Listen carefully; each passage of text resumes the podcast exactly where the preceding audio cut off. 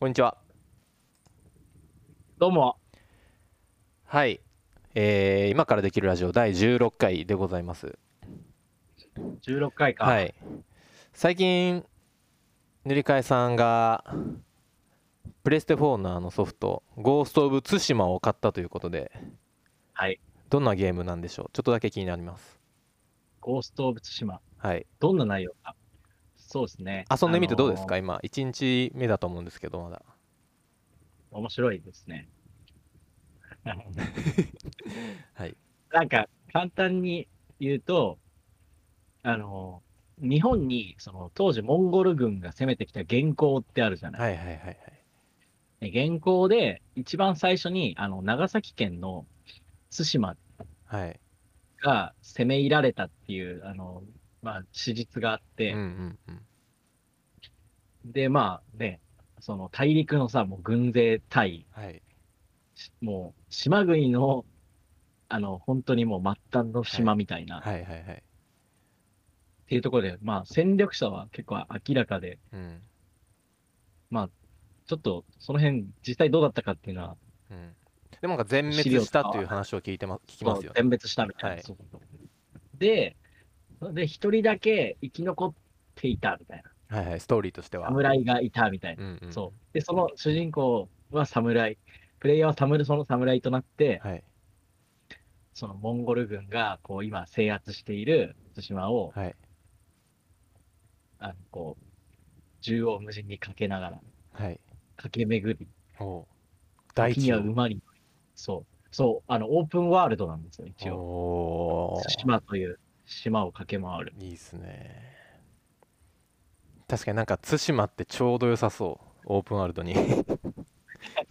サイズ感。そうでそれでなんかまあ侍として、まあ、刀使ってはい。なんかも刀以外の武器も使えるみたいなんだけどほうほうほうほうほ今はまだちょっとストーリーの進め具合のせいなのかわからんけど、はいまだ刀う。ああ、いしか持って。なくて、はい。そうえー太刀でまあいや、楽しそうなんで僕も欲しいんですよね。でも、はい、プレステ4持ってないんで、まあ、今、今から買うのはちょっとあれかなと思ってて、プレステ5もね、出るんで、今度、今年の冬とかに。はい、ありがとうございます。楽しそう。というわけで、いっときますか。はい。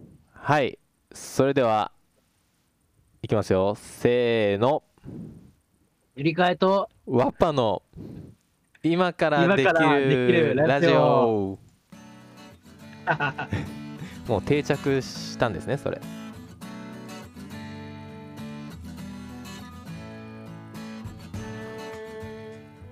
どうも、今からできるラジオ、パーソナリティのアラントの理解です。はい、こんばんは。同じくパーソナリティのワッパです。えーこの番組では日常の気になるニュースを取り上げて、我々庶民が具体的に何ができるのかを議論していくという番組です。さあ、えー今日は気になってるニュースありましてですね、あの GoTo キャンペーンってあるじゃないですか？ちょっと今話題の。はいはい。あ世間をの騒がせて。そうですね旅行最大半額補助7月22日に始まるみたいなんですけど今は収録は実は7月19日で3日後はい。ということなんですけどまあその本当に大丈夫なんかとか別に移動今はねまたあの感染者が増えてきてる中でこれを実施するのはどうなのかみたいな声がまあ広がってますけど、まあ、そもそもねこのキャンペーン何なのか僕もあんまり分かってないのでちょっとおさらいしてみようかなと確かに私も全然分かってない。はい。えっと、今ちょっとざっと調べてる、調べながら、あのー話していこうかなと思うんですけど、はい。あのーまあ、まず、GoTo キャンペーンっていうのは、そのまあ、新型コロナウイルスの感染の収束後に、あのー日本国内の人の流れを作り出して、地域の再活性化につなげることを目的としてるそうです。まあ、それは理屈としては分かりますよね。やっぱりその、はいコロナウイルスが収束したらその、まあ、やっぱねコロナウイルス蔓延してた頃の経済がある程度止まっちゃってたわけですから特に観光業だったり飲食業だったりいあのイベントエンタメ業っていうのは止まってたのわけなのでそそういうのを再活性化するために、まあ、人々の旅行をの促してこう都心に限らず地域のね活性化も促していこうというのはもうめちゃくちゃ分かりますよね。はいはいであのーまあ予算としては1兆1.7兆円。当てられてるみたいです、はい。結構な量が。はい。でまあやっぱもう7兆。そうです。1.7兆。でまあ問題としてはあのーまあ、問題の前にもうちょっと言おう。えっと、まあ、具体的に言うと国内旅行を対象に。国外旅行は対象じゃないです。海外旅行は、はい、国内旅行を対象に、まあ、宿泊や日帰り旅行代金の2分の1相当額を支援。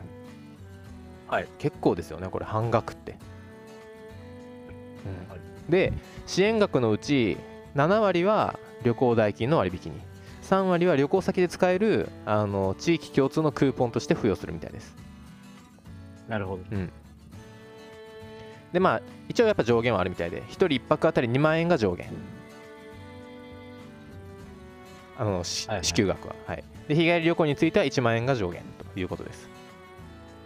それでも十分な額ですよね。1泊2万ももらえればね上限で。はい。で連泊制限だったり利用回数の制限はないみたいです。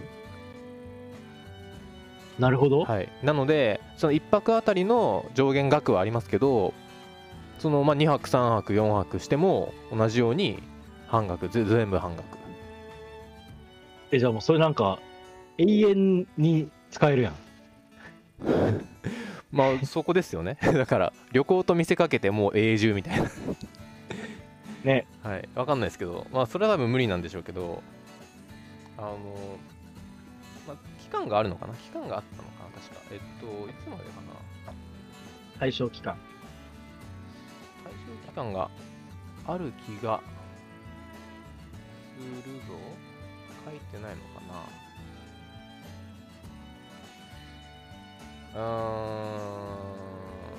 ちょっとわかんないです。でもあの実はですね速報がありまして7月17日の夜にあ昼かに発表されたことなんですけどあの国土交通大臣が記者会見を実施しましてあの GoTo トラベルキャンペーンは予定通り7月22日水曜日から開始するものの東京発着の旅行については当面の支援を見合わせる対象外とすることを発表しましたと、なるほどね。うん。この話もありましたね。いや言われてたね。うん。なんか、ツイッターとかで、東京差別ってトレンドそうですそうですそうです。あのここに来てディズニーランドが東京にないことの意義が発揮されたみたいなそういうのもありましたよね。確かに東京発着の旅行。あの、まあ、具体的には東京以外の街もいくつか確か含まれてるんですけど。はいはい。あのについては当面ね対象外と。で国土交通省によると東京都外在住者が東京駅や羽田空港を利用するパッケージツアーに申し込む場場合は支援の対象とする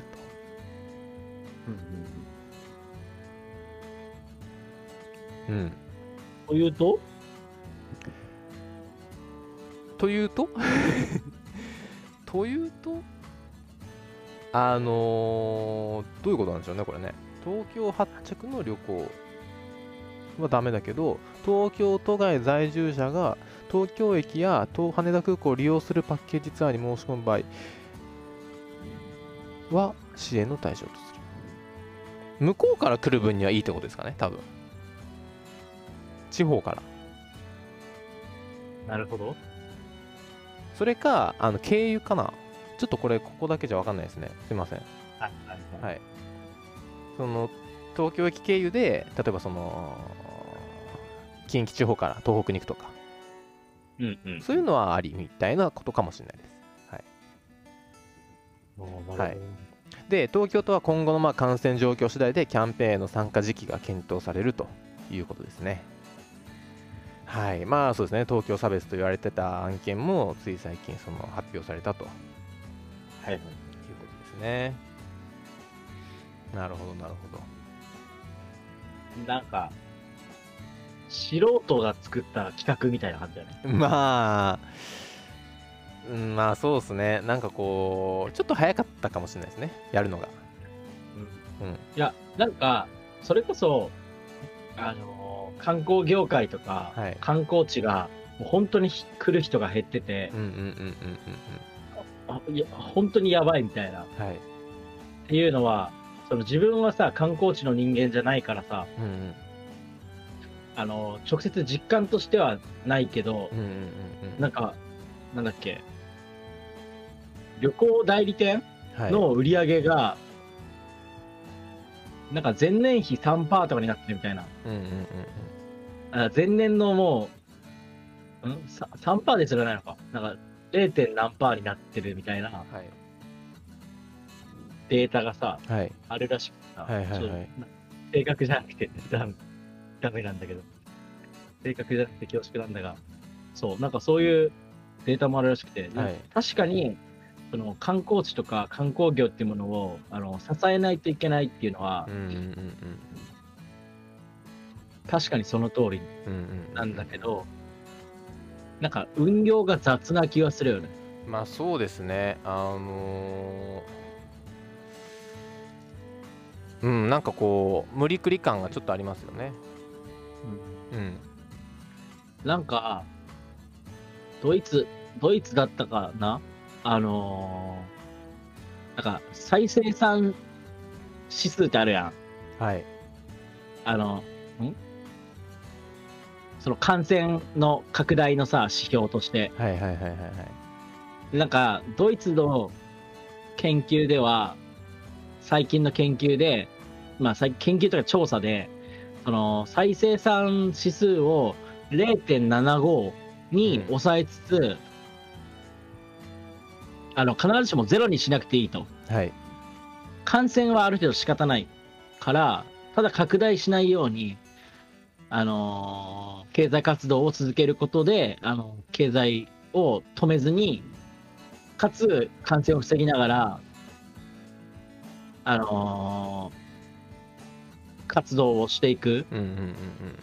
なんかそのバランスがその0.75ぐらいではないかっていうなんか仮説が立ったらしくて、そのドイツで。なるほどなるほだからそういうこう数値を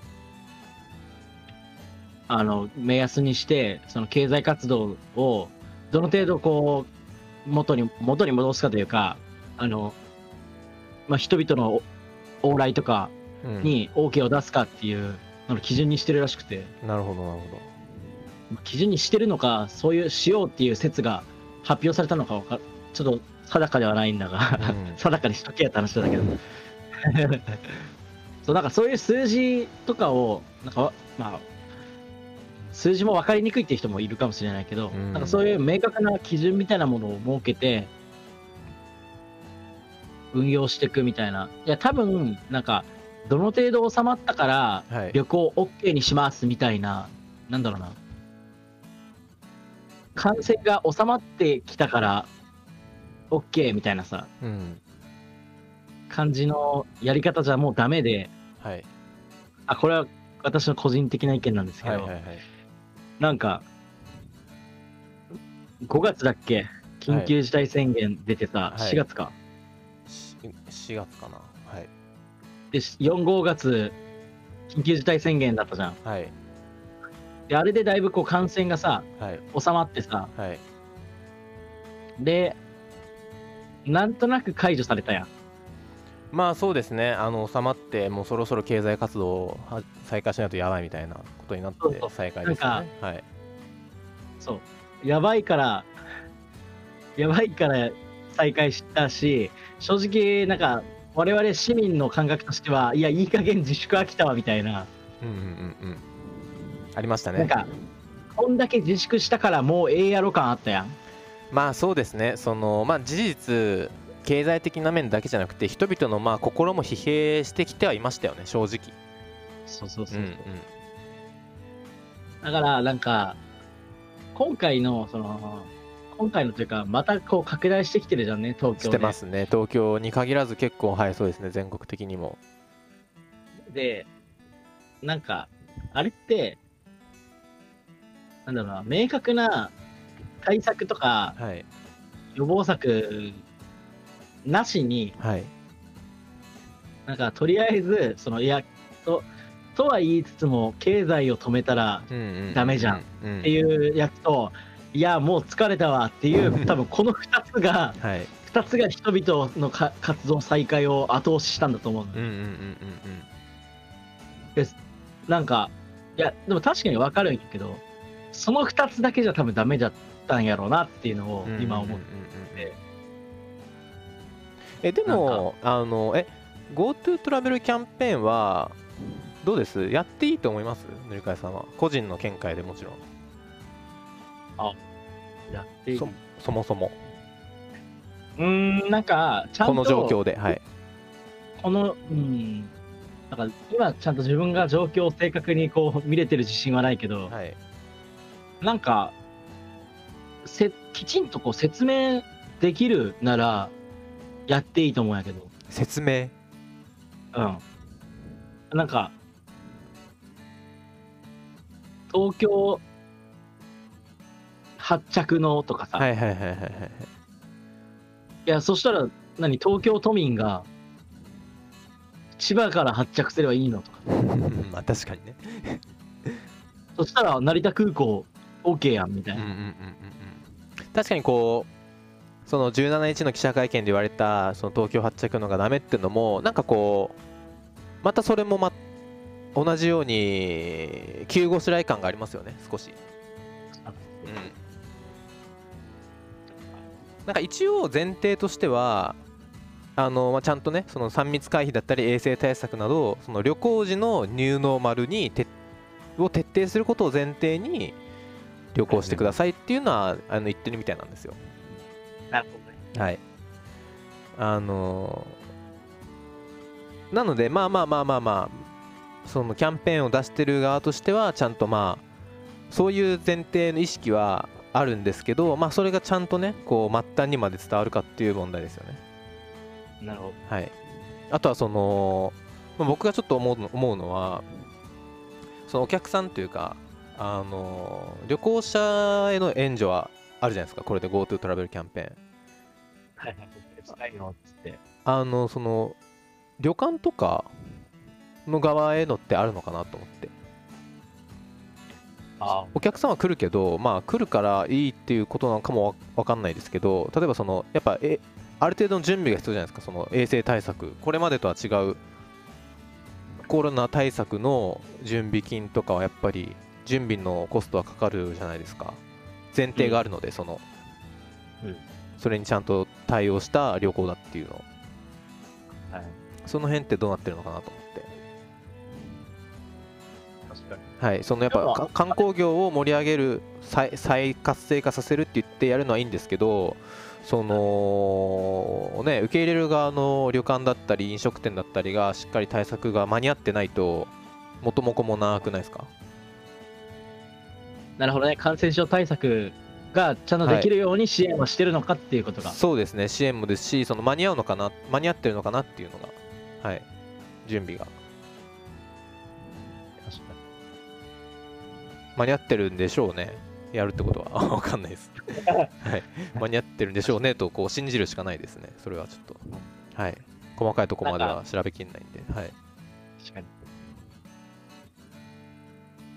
だか。らそれが間に合ってるならいいんじゃないかなと僕は思います。別に。あのずっと、ね。はい、ずっとなんか自粛しててもキリがないですしあのこの感染者増えてるのも実はなんかトリックがあるという話があるじゃないですか検査数自体が増えてるっていう、検察増や増えてるね。はい、検査数自体がもう4月とか5月の時点よりも段違いに増えててなんか棒グラフがあったんですけどそれを見るとその検査検査数とかあの陽性者数の比は、まあ、ぶっちゃけ一緒なんですよ。一緒どころか一緒どころか減ってはいるんですよ。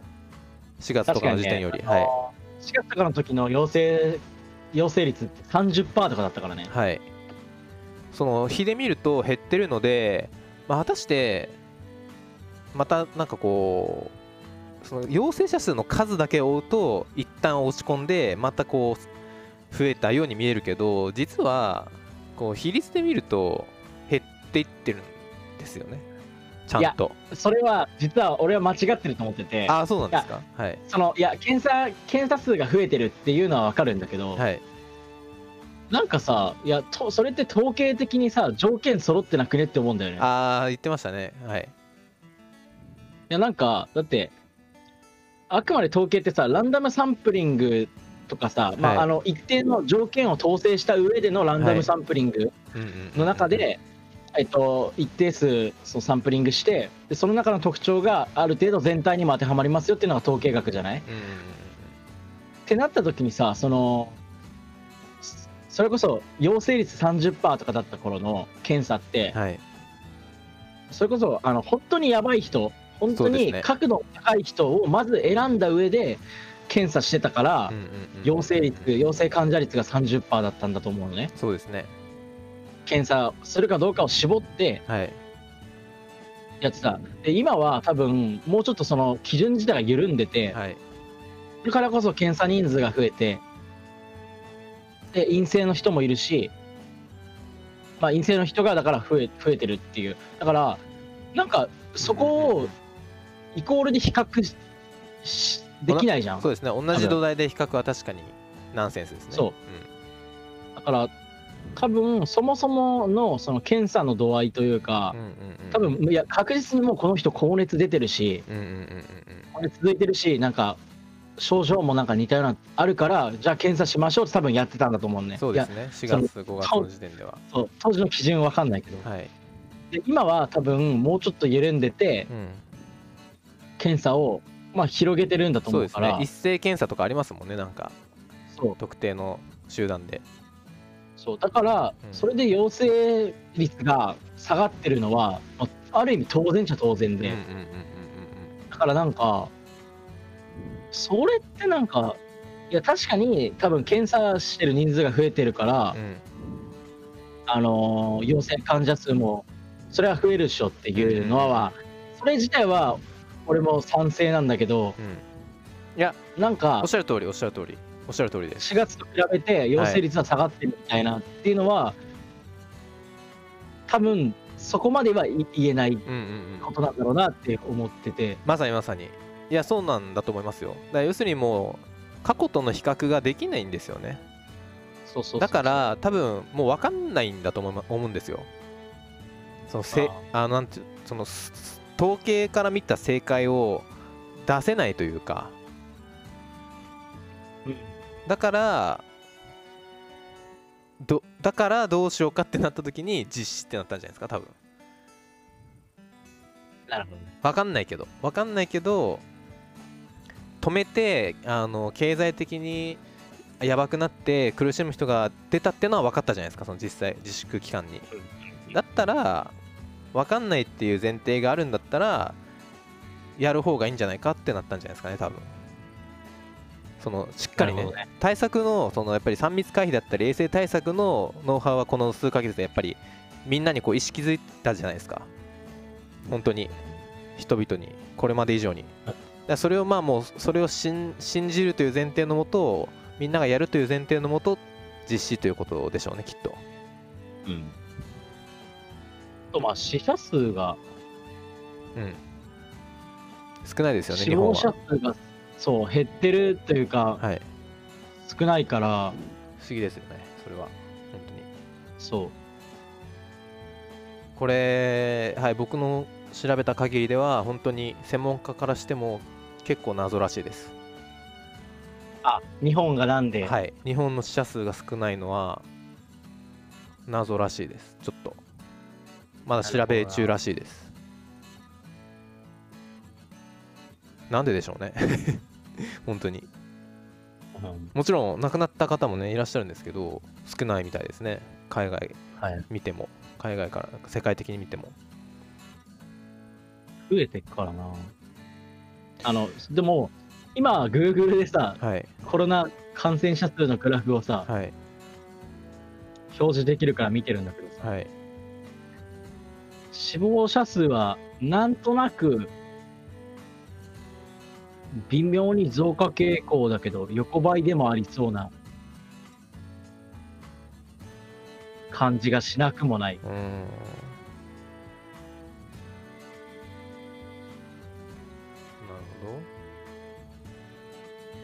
者数増えましたねだいぶ。うん。というかブラジルがぐんときましたよねどっかの時点で、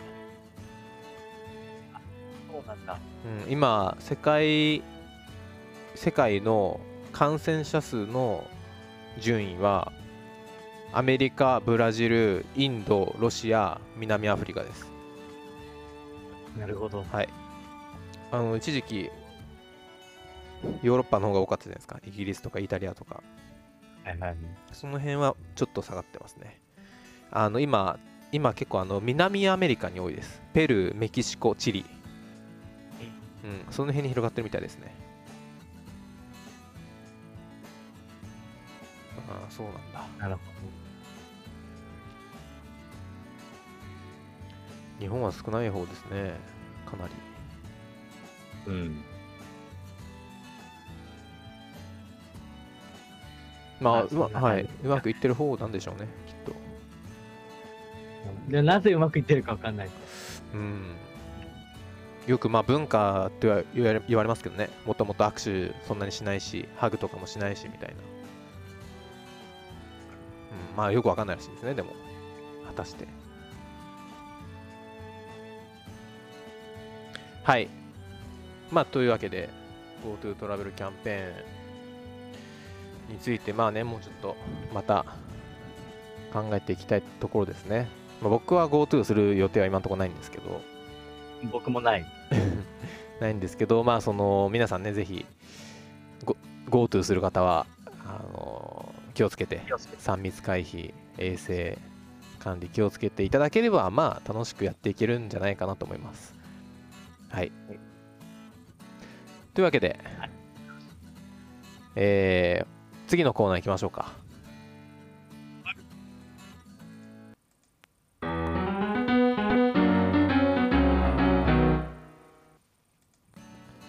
はい、えーお便りのコーナーはお休みです。なはいな、しですね。食い気味で。あるわけがない。はい。で、本日の SD SDGs なんですけど、えー新しく、新しく、はい、あの、目標7。はい。エネルギーの話でございます。はい。えーエネルギーをみんなで、あみんなに、そしてクリーンに。はい。すべての人々の安価でかつ信頼できる持続可能な近代的エネルギーのアクセスを確保するという話になります。はい。それの概要紹介をちょっとざっとさせていただきます、今日は。よろしくお願いします。はい、お願いします。えーと、でですね、まあ、今回、実は項目自体は結構少なくて、5個です。ほはい、目標7の項目は5つです。なので、まず、まあ、読みますね、とりあえず。はい。えー、7.1。2030年までに安価かつ信頼できる現代的エネルギーサービスへの普遍的アクセスを確保する。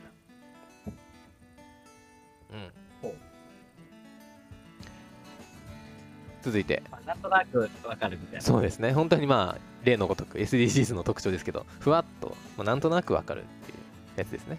はい。7.2、2030年までに世界のエネルギーミックスにおける世界あ再生可能エネルギーの割合を大幅に増大させる。何か気になる言葉ありましたか？エネルギーミックス。はい、おっしゃる通り。なんやねんって話ですよね。世界のエネルギーミックスにおける再生可能エネルギーの割合を増増幅させる、増大させる。エネルギーミックスっていうのは、あの、社会全体に供給する電気をさまざまな発電方法を組み合わせて賄うことです。ああ、依存しないってこと、一つの、ねまあそうです発電手段。そうです。火力発電だけとか、原子力発電だけとか、そういう出力発電だけじゃなくて、それらをすべてね、あのいい感じに均等にこう使って、火力発電からも電気供給されるし、出力発電からもあるし、原子力からもあるしみたいな、そういうのがまあエネルギーミックス。うんうんはいまあ、日本語では電源構成と呼ぶこともあるらしいです。うーん。電源構成。まあなので、そうですね。あのーまあそう言われると分かりますね。そのいろんなはあの発電方法の中でも、特に再生可能エネルギーの割合をぞあの拡大させる。はい。はい、あの太陽光発電だったりとか地熱発電だったりあの海洋波のね波によるエネルギーだったりとかそういうのありますよね。はい。あとあのなんだっけ天然ガスとか。はい。天然ガスは違うのかな？あ天然ガスもか。はい。そうですね。はい。で次。7.3 2030年までに世界全体のエネルギー効率の改善率を倍増させる。エネルギー効率の改善率を倍増させる。ちょっとこう率に率がかぶって難しい感じになってますけど、ね。うん、エネルギー効率の改善率を倍増させるだから例えば2015年に出た目標あのこれは指標なので2015年時点のエネルギー効率がまあ N% だとしたら2030年時点には 2N% 改善させているという状態にしろということですね。うん。まあこれもあの具体的なね取り組みのところでも挙げたいと思います具体的に。率ってどういうふうに定義されるの？エネルギー効率の改善率。あのーなんか年2000々に比べてとかそういうこと？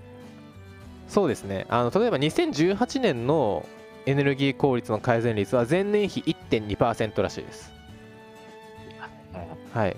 あのーで要するに改善率は倍増なので、まあ、そうですね。あの前年比が多いみたいですね調べる感じだと。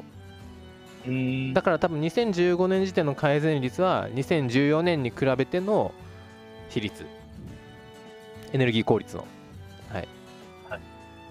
なのであの2015年時点で2014年よりもあのどのくらい効率が上がったかっていうのがっていう値が2030年の時に2029年よりもどのくらい上がったかっていうものがこう2倍になってればいいってことですね。それが。率が。改善率、効率が。なんでそういう目標の立て方したんやろうね。うん。なんか普通にさ、素人目線で言ったらさ、はい。エネルギー効率を今は何パーセントだから何パーセントまでに引き上げるとかじゃダメだったのかな。確かにそうですねこれちょっと原文読んでみないと分かんないな。でもユニ一応ユニセフの今のページを見てるんですよ僕。うん。日本語ではそう書いてありますね一応。改善率を倍増させると、まあ、分かってないけど、分かりました。うん、まあ一応あのーオプションなんですけどあのー2020年今年の1月に発表されたものがありましてあのまあ、国際エネルギー機関の IEA というところが出してるらしいんですけど毎年。そのエネルギー効率の改善率っていうのを。はいはい。あの3年連続で低下してるらしいです今。改善率。だからだから目標からするとやばいっていう。連続で低下してるので。倍増どころじゃないです。はい。日本経済新聞。世界の省エネ息切れ。そうですそうですそれですへえ。過去10年以降で最も小さいと。うんまあ、なのであのこのエネルギー効率の改善率についてはちょっと今はあのよろしくない状況だということですね。なるほど。はい。では続いて7点 A、はい2030年までに再生可能エネルギーエネルギー効率及び先進的かつ環境負荷の低い化石燃料技術などのクリーンエネルギーの研究及び技術へのアクセスを促進するためのえー国際協力を強化しエネルギー関連インフラとクリーンエネルギー技術への投資を促進する。うんうんうん。うんうんうんまあクリーン再エネルギーを推進していこうぜ。まあもうそういうことですね。簡単に言うと。クリーンエネルギー技術、インフラだったり、その技術の、あと研究開発への、あのー投資をね、どんどんやっていこうと。お金そこに使っていこうという話ですね。国際的に。はい。まあそれはそうだって感じですよね。はい。次、えー、7点 B 2030年までに、えー、各々の支援プログラムに沿って、えー開発途上国。特に後発開発途上国及び、えー、小東ん？小東小開発途上国。内陸小東小はい。小東小開発途上国、えー内陸開発途上国のすべての人々に、えー現代的で、えー持続可能なエネルギーサービスを供給できるようインフラ拡大と技術こ技術向上を行う。はいはい。出ましたねまた。小東小開発途上国島国ね。はい島国のちっちゃなね島国の皆さん確かにね、難しそうだよね。あの、うん海を越えてさ、電力供給するみたいなさ。いやそうなんでその、すよねなんか、なんだっけ、海底通したりするんだよね。うんうんうんうんいわゆるこう海底なんだっけケーブルみたいな。あそうですそうです海底ケーブル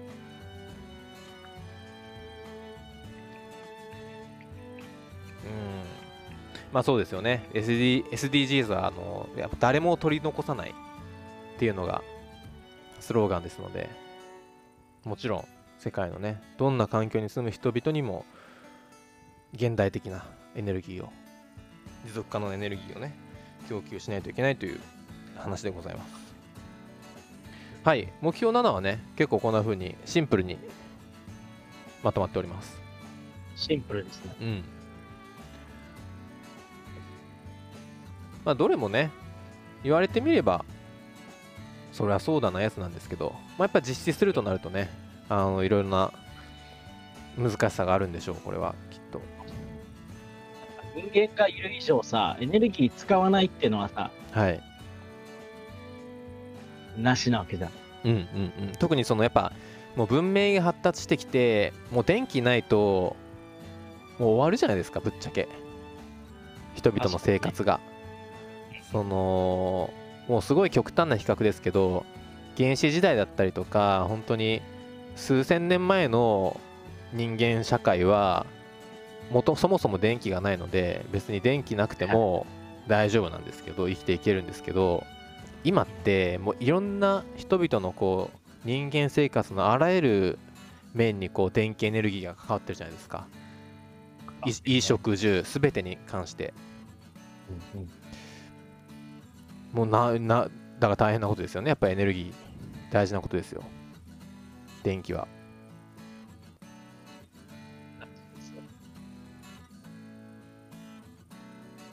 何ですか？ですよ。ちょっとすいません。電波が悪いです。エネルギー大事ですよ。あ大事ですよね。大事ですよね。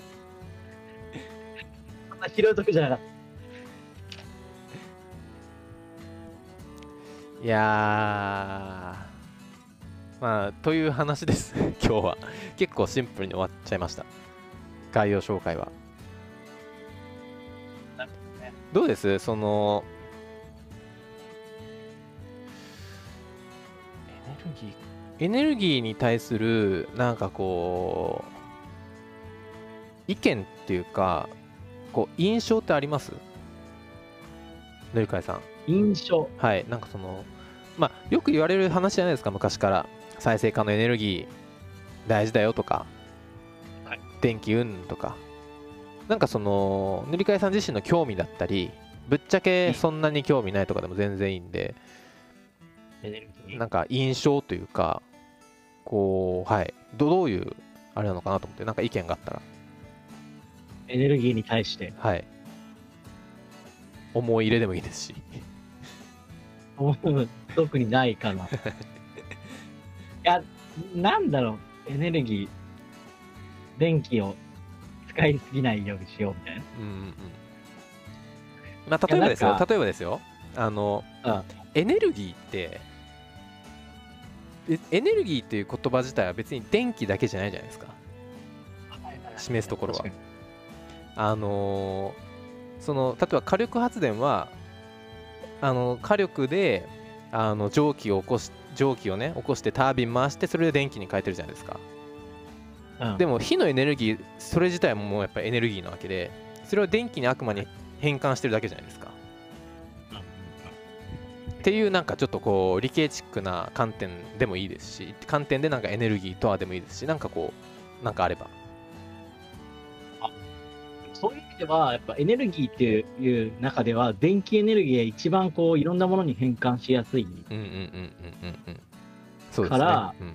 あの電気っていうところに多分話が修練していくように見えるんだろうけど、そうですね。あどうだろう。今ちょっと関心あるかなと一瞬思ったのは、はい。原子力エネルギーって、はい。あの世界的に見てどういうこう見解なんだろうなって、ああなるほどなるほどなるほどその原子力依存じゃなくしていこうっていううんのが、こうなんか一般的な論、あのスタンスになってきてるのか、それとも、いや、と、とは言いつつも、原子力発電はすごい、あのー発電できるやんけ、みたいな。うんうんうんうんうん。効率はねめちゃくちゃいいみたいですからねやっぱり。原子力発電は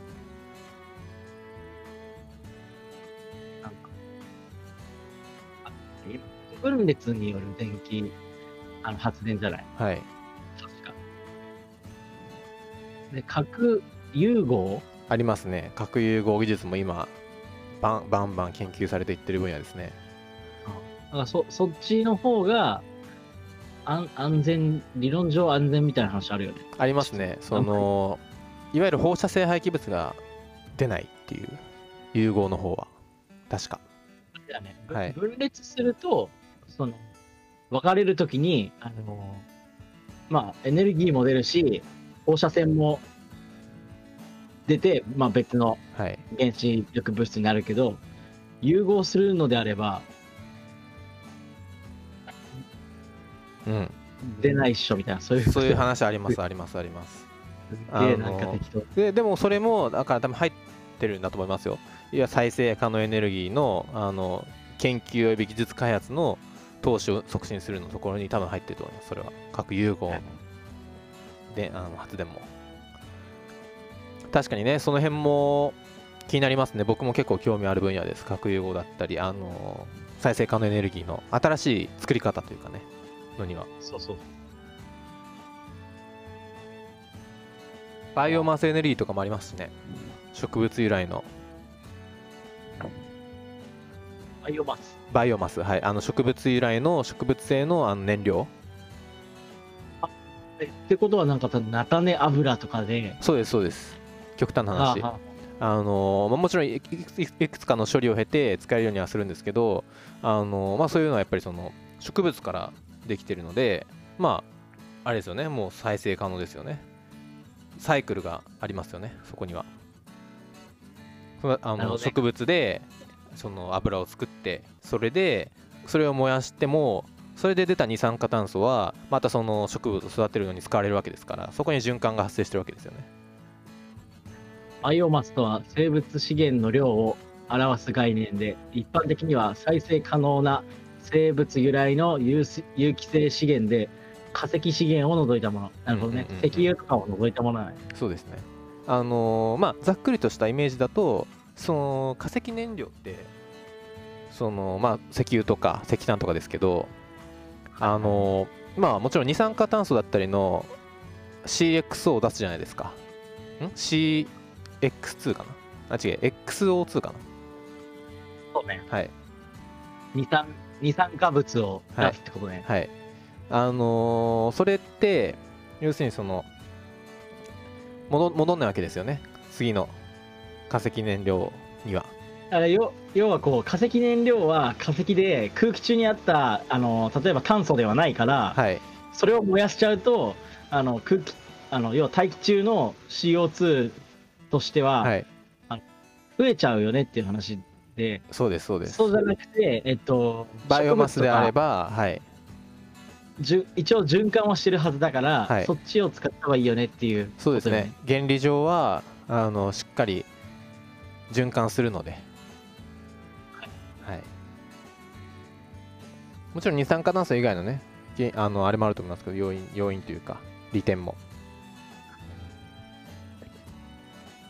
わかりやすく二酸化炭素だけで言うとそういうことよね。そうです。はい。わかりやすく言うとそういうことですね。バイオマスは。なるほどね。まあそういうのもあるのですごいこう楽しみな分野ではありますよねやっぱり。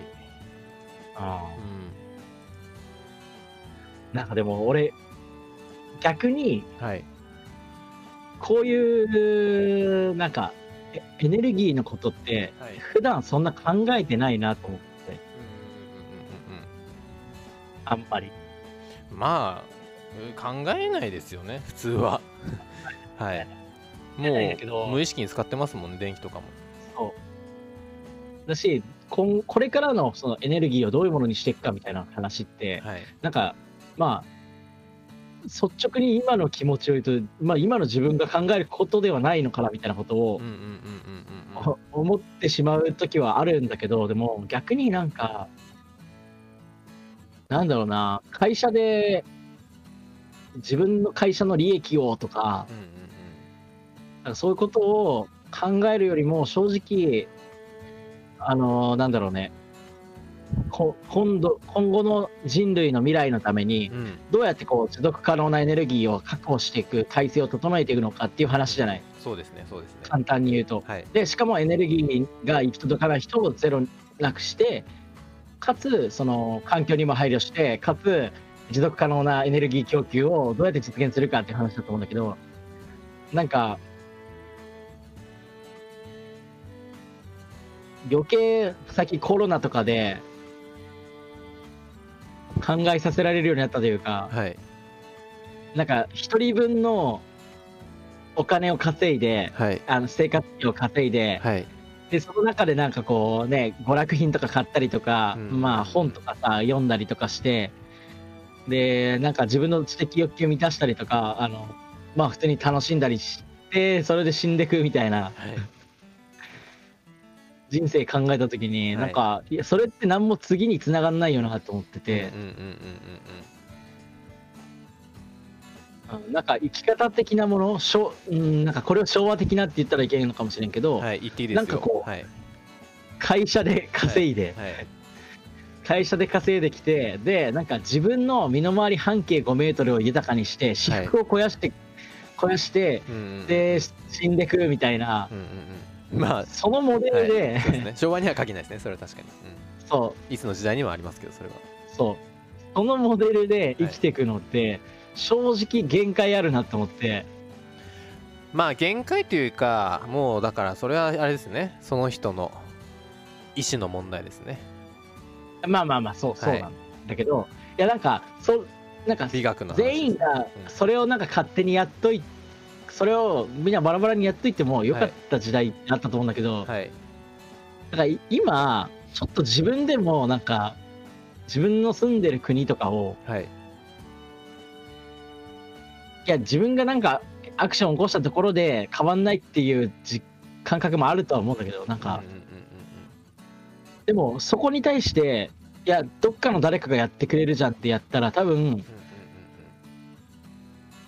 今自分が生きてる間に、自分が痛い目見ることはもしかしたらな確かにないのかもしれないんだけど、そうですねはいなんかこう、取り返しのつかないことに、こう、未来にそうなりかねないんじゃないかみたいなことを最近うんうんうんうん思っちゃうようになってしまった。いやあなんのーな何を話したかったのか分かんなかったし。塗り替えさん素晴らしいと思います本当に あありがとうございます。いやあのーそういや僕はめちゃくちゃもうそそっち派？そっち派というか同意見です。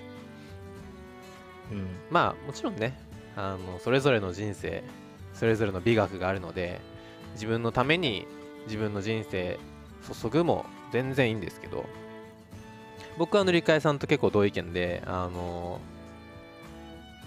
自分が自分がもちろんなんでしょうね楽しいとか幸せなのはなんかある意味前提条件というかもちろんそうはありたいんですけどありたいんですけどそのそういう生き方をするなそういう生き方というか自分がこう幸せでありつつも未来だったり次のね人類に幸せを届けられるような生き方をしたいですよね。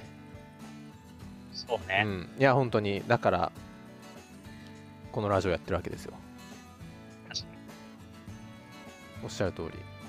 まあエネルギーっていうのはそう確かにそうですね。その身近な存在ではありつつも自分が解決に関わるのは結構難しい印象がありますよね。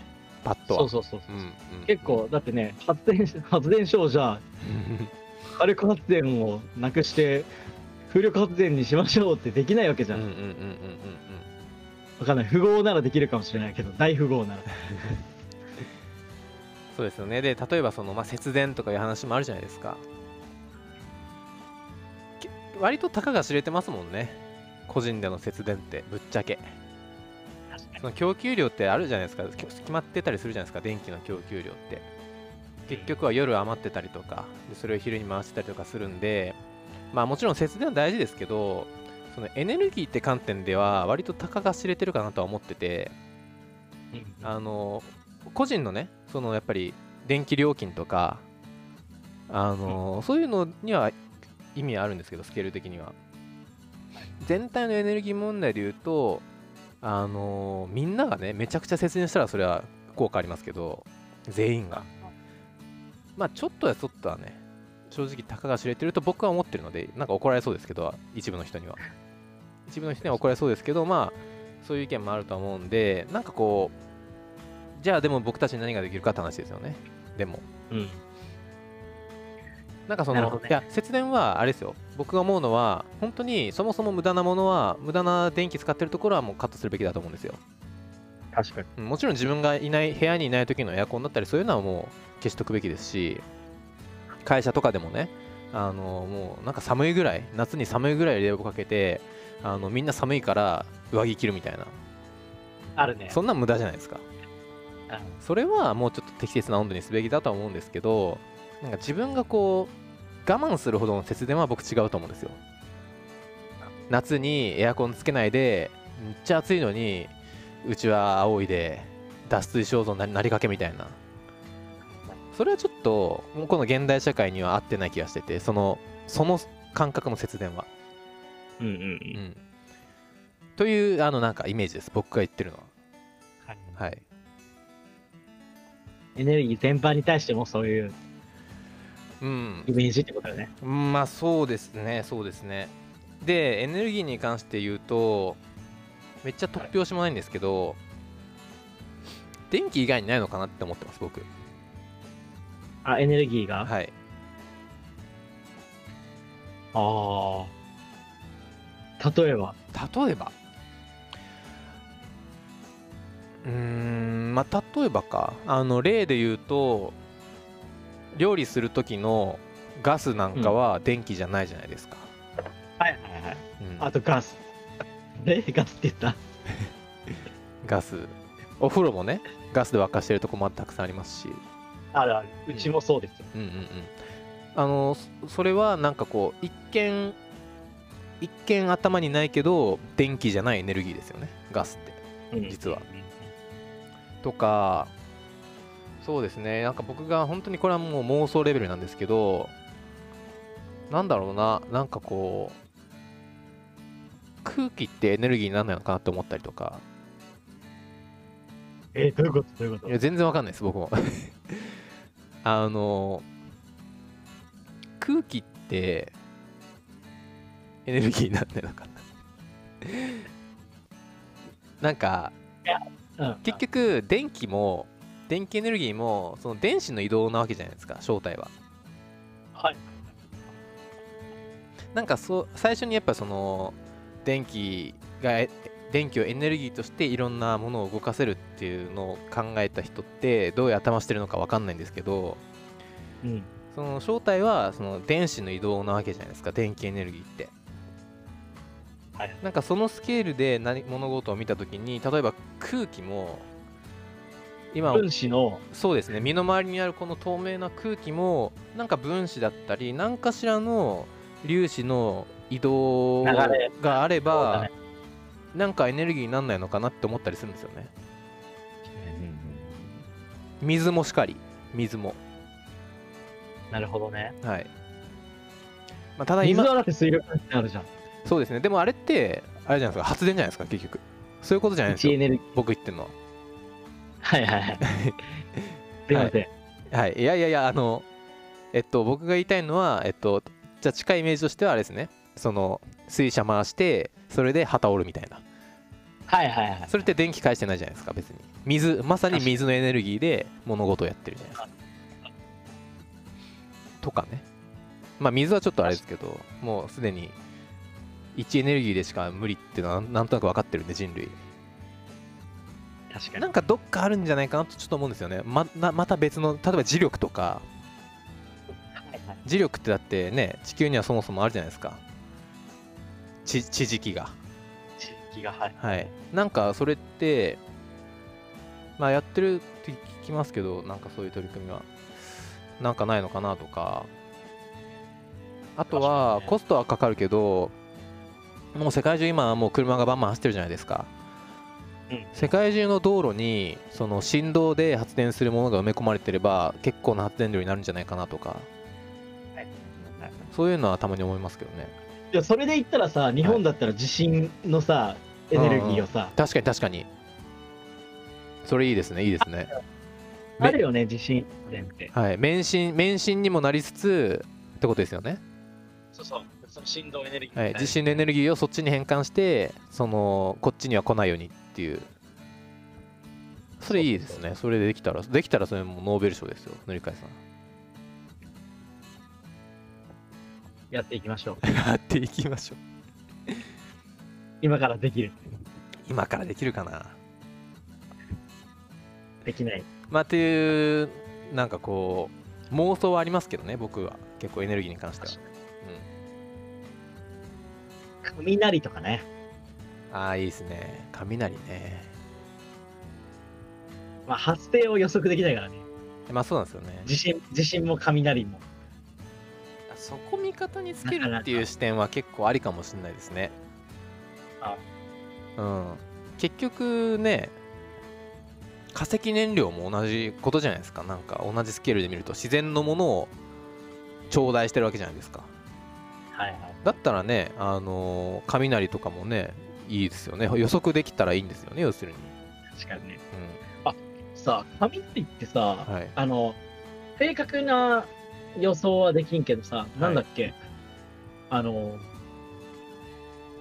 インドとかだったかな、確か。はい。その雷、落雷で結構人が亡くなったりとか、うん。あの、村落が火事になったりとかして、はい。あの落雷で、はい。で、結構被害が出てるらしくて、確かインドだったと思うんだけど、で、なんか、あの、雷を予測するアプリがあるんだって。へえ確か、その、あの、上空の、その、電位の変化とかを、うんうんうん。あの、観測することで、どの辺にこう、雷が落ちそうかみたいなのをはい。予測するアプリだった気がするんだよね。えー、すごい覚えてない。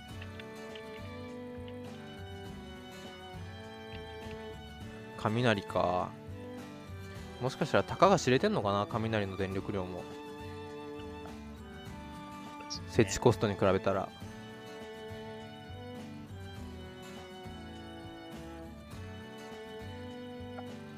まあいろいろこう妄想は膨らみますねエネルギーって。うん。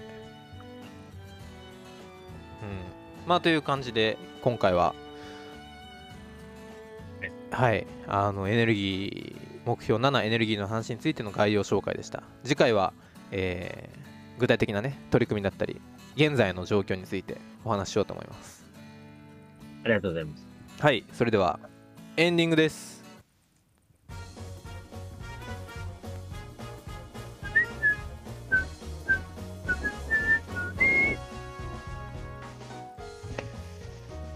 さてさて、えー第16回でしたがいかがでしたか？塗り替えさん一点思ったのが、さなんか話を折り返すみたいな。はい。なんか、すごい暑い国の空気を冬場に、冬場に持ってこれたら、あーそれいいですね。うん。冷房とか暖房とか、でもそういうシステムありますよね。確か熱交換システムみたいなあるんだ。はいあのー、なんだったっけな。あの夏場にはその熱エネルギーを貯めといて冬に暖房として使うみたいなのは確かあります技術は。えはい。使えてる気がします。まあその辺もねかそういうの、来週紹介しますよ。はい。ありがとうございます。はい。というわけではい。あはい。どうぞ。いや、なんでもない。です。なんでもないです。はい。じゃあまあ今回もね1時間ぐらいやっちゃったんでこの辺にしときましょうか。はい。それではまた来週。来週？次回お会いしましょう。さようなら。バイバイ。バイバイ。バイバイ